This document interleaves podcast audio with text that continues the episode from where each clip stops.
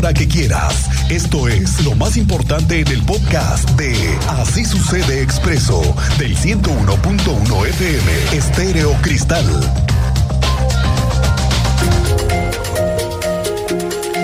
Hoy ya es 4 de agosto, al mes le quedan hoy 27 días y es el tiempo que se agota para mejorar el nivel que quiere el gobierno y los usuarios, el servicio, el transporte público de Querétaro. No hay avances, no se ve que vaya mejorando las frecuencias como lo han pedido. Llevan meses exigiendo, pero la empresa Mobility ADO, esa es la realidad, no ha podido con el paquete, no puede estar al nivel de lo que está exigiendo esta ciudad. Pero ¿Por qué es Mobility ADO? ¿Por qué es esta empresa la que tiene esta concesión? ¿Por qué? Porque en el sexenio pasado hicieron varios chanchullos para que todas las concesiones se unificaran en una sola empresa.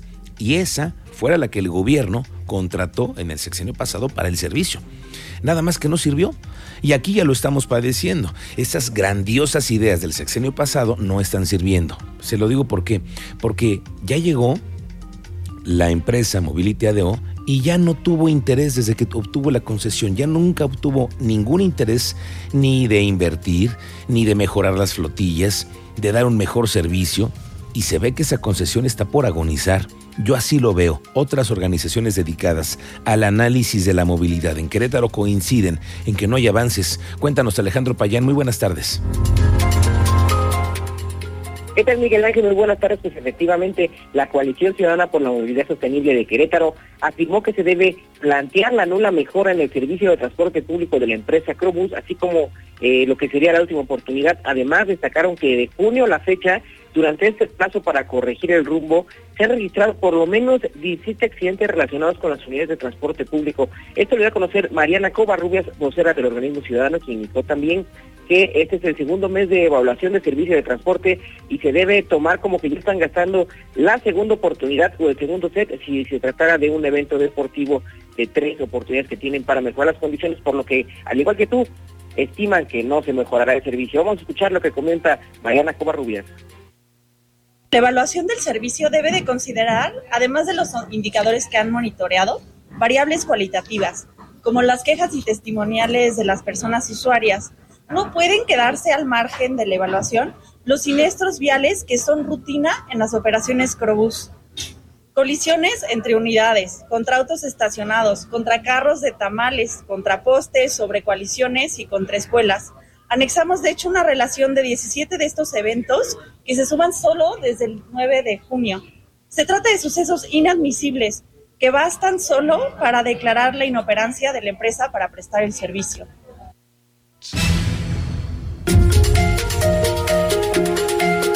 Adelante, Payán. Miguel Ángel, eh, pues también comentaron dentro de esta postura que dieron que eh, se debe replantear este sistema de transporte como un servicio público que, constituye una vía de acceso al derecho de la ciudadanía y un medio para procurar que sea este acceso a la movilidad, además de una reestructura en un sistema de gestión por la calidad del monitoreo para el desempeño que debe ser continuo y el transporte además realizar las correcciones que deben ser prontas y certeras, pues actualmente las mejoras no se asimilan de parte de esta empresa concesionaria, Miguel Ángel. Bien, Alejandro, vamos a ver qué decisión toma el Instituto Queretano del Transporte y el gobierno, pero me huele a requisa. Yo así lo empiezo a ver. Gracias, Alejandro, estamos pendientes. La secretaria de Salud, ojo con el tema de, las, de los contagios. Escucha esta noticia, querido Cristian Lugo. La secretaria de Salud, Martina Pérez Rendón, ya reveló que hay dos casos sospechosas, sospechosos de viruela símica. Están aquí en Querétaro, uno en Querétaro y uno en San Juan del Río. Están en este momento en un análisis por parte del Instituto de Diagnóstico y Referencia Epidemiológicos. Dice la secretaria de Salud que aún se está a la espera de conocer los resultados para confirmar o descartar ambos casos. Pero ya se hace un seguimiento a los contactos de estas personas para conocer si hubiera más casos sospechosos. Aquí la secretaria dijo que uno de los casos, le digo, está en San Juan, otro está en Querétaro. Son pacientes que no están hospitalizados. Eh, ahorita tenemos dos casos más sospechosos identificados dentro del sector público Estamos, eh, este, ya igual ya se hizo contacto, ya se les entrevistó, se tomaron las muestras, se envían al INDRE y estaríamos en espera de los resultados. Y por supuesto el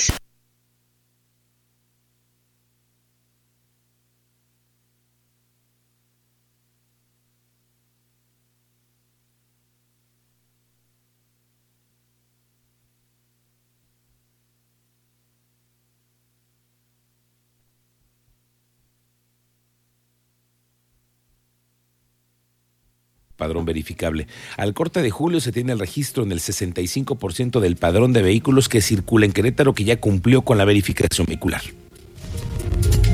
Es, un incremento normal porque ha habido, hay más placas en Querétaro, tendrá, hay más padrón verificable.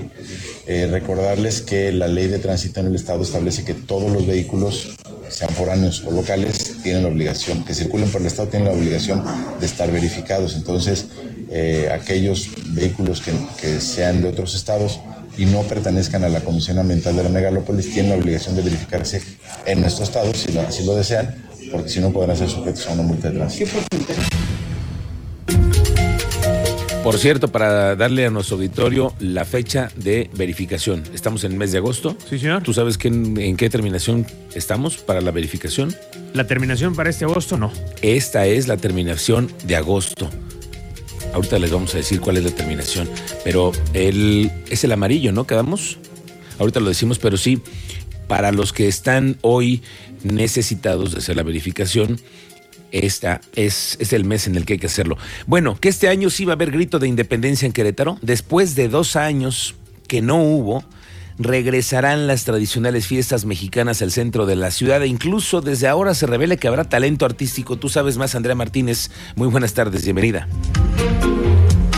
¿Qué tal, Miguel Ángel? Muy buenas tardes y también a toda la audiencia. Pues así es, este año sí habrá ceremonia del grito de independencia en el estado de Querétaro, el cual será abierto a la ciudadanía, así lo confirmó el gobernador Mauricio Curi González, esto luego de dos años de que se había llevado a cabo de manera privada por la pandemia de COVID-19. Y bueno, en ese sentido, el mandatario estatal precisó que ya se tuvo reunión con el oficial mayor Mario Ramírez Retolaza, esto con el fin, bueno, eh, pues de trabajar eh, pues justamente en la realización de este evento que se llevará a cabo la noche del 15 de septiembre bajo todas las medidas sanitarias. Escuchemos esta confirmación que nos daba hace unos momentos el gobernador de Querétaro.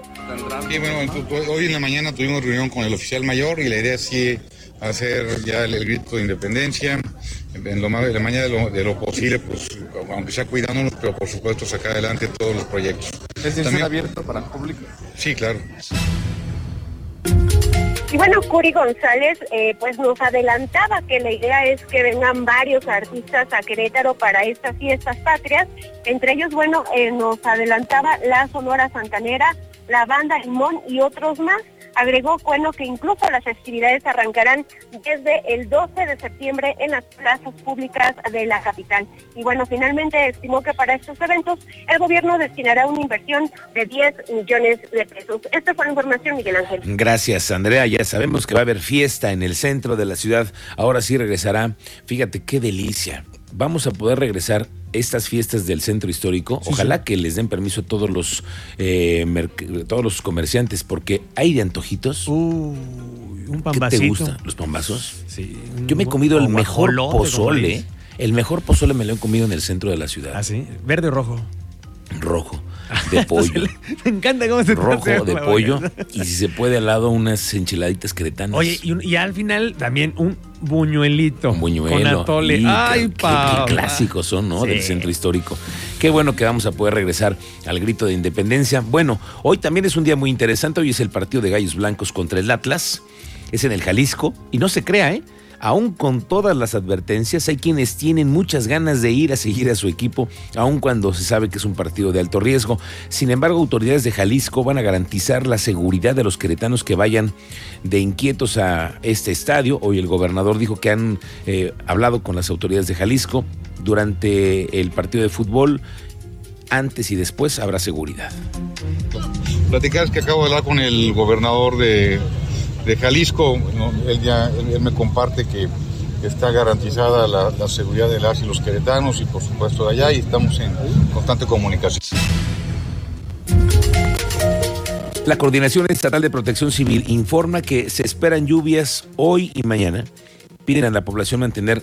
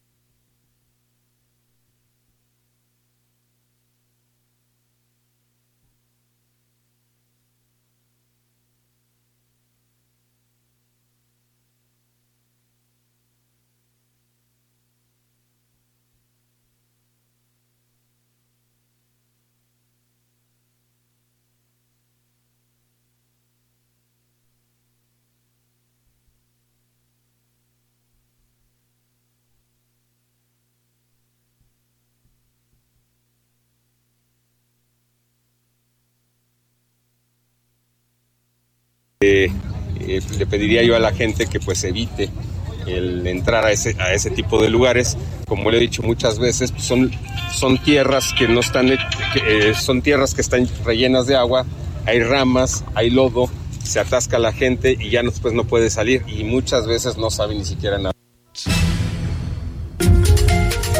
El diputado priista Polo Hospital lamentó que el gobierno federal siga privilegiando el presupuesto para obras faraónicas. Yo creo que cuando él dice obras faraónicas se refiere, me imagino que al tren Maya, porque él está en contra de los recortes que se están haciendo a las participaciones a estados como Querétaro. Dice que el gobierno de López Obrador se ha dedicado a recortes presupuestales, la eliminación de programas importantes, dejando esa responsabilidad a los gobiernos estatales. Y lo malo es que también lo han hecho sin recursos. El diputado preísta dijo que estamos ante un gobierno que no escucha y que no razona. A ver, es que estamos ante un gobierno federal que no escucha y que no razona ante los problemas que tiene no solo el país, sino también las entidades federativas, cada uno de los estados. Eh, obras como la refinería de Dos Bocas, el tren Maya, el aeropuerto, que se han vuelto una necedad presidencial, se están chupando todo el presupuesto y hoy le está recortando más de mil millones de pesos al estado de Querétaro. Lo deja en completa indefensión. Es un golpe durísimo para el presupuesto local, pero además profundamente injusto porque los estados hoy también se tienen que encargar en buena parte de cosas que antes pagaba la federación, como en el tema de seguridad. Entonces, no es, no es el primer recorte, pero este ya es un insulto para todos los queretanos. Ojo para este domingo que viene. Ante la inconformidad por parte de comerciantes del Tianguis de la Griega, las autoridades del Marqués han dialogado con ellos ahora para ofrecerles un nuevo espacio que se supone será mucho más digno. Este tianguis dominical alberga unos 400 hasta 500 comerciantes y con el nuevo proyecto se busca mejorar la imagen urbana e impulsar el desarrollo económico y turístico porque se trata de unos puntos, de un punto muy, muy visitado por los fines de semana. La nueva ubicación se planea en la calle Ejido Jesús María, paralela al Boulevard de la Griega, y este nuevo espacio cuenta con bajadas de luz para todos los comerciantes y puntos de recolección de basura, que es sumamente importante. Por fin le van a dar una vuelta a todo lo que ha sido el Tianguis de la Griega, que cada domingo se desarrolla y que pronto le van a dar una nueva vida. El teniente Mérida trae el reporte de un incidente afuera de una tienda de conveniencia muy conocida, ¿no? Pues de estas Oxo. Cuéntanos, muy buenas tardes. Muy buenas tardes, Miguel Ángel, para platicarte lo que tenemos este día como parte de novedades. La CNDH emitió la alerta número 6, la alerta 6, por el asesinato de un periodista. De estos detalles les daremos más adelante. Además de que la Guardia Nacional implementó el plan GNA por inundación de mina que dejó atrapados al menos a 11 trabajadores. De esto ya les dimos parte a través de Expreso Querétaro. Y se señalaba en la mañana en la colonia Las Américas una persona lesionada por arma blanca, machete, al interior de su cuarto. Los dos sujetos huyeron. Los responsables tomó conocimiento únicamente a la policía municipal y posterior se retiraron el lesionado en código amarillo trasladado al Hospital General por paramédicos de Cruz Roja. Más adelante más detalles, Miguel Ángel. Gracias, teniente. Estamos pendientes.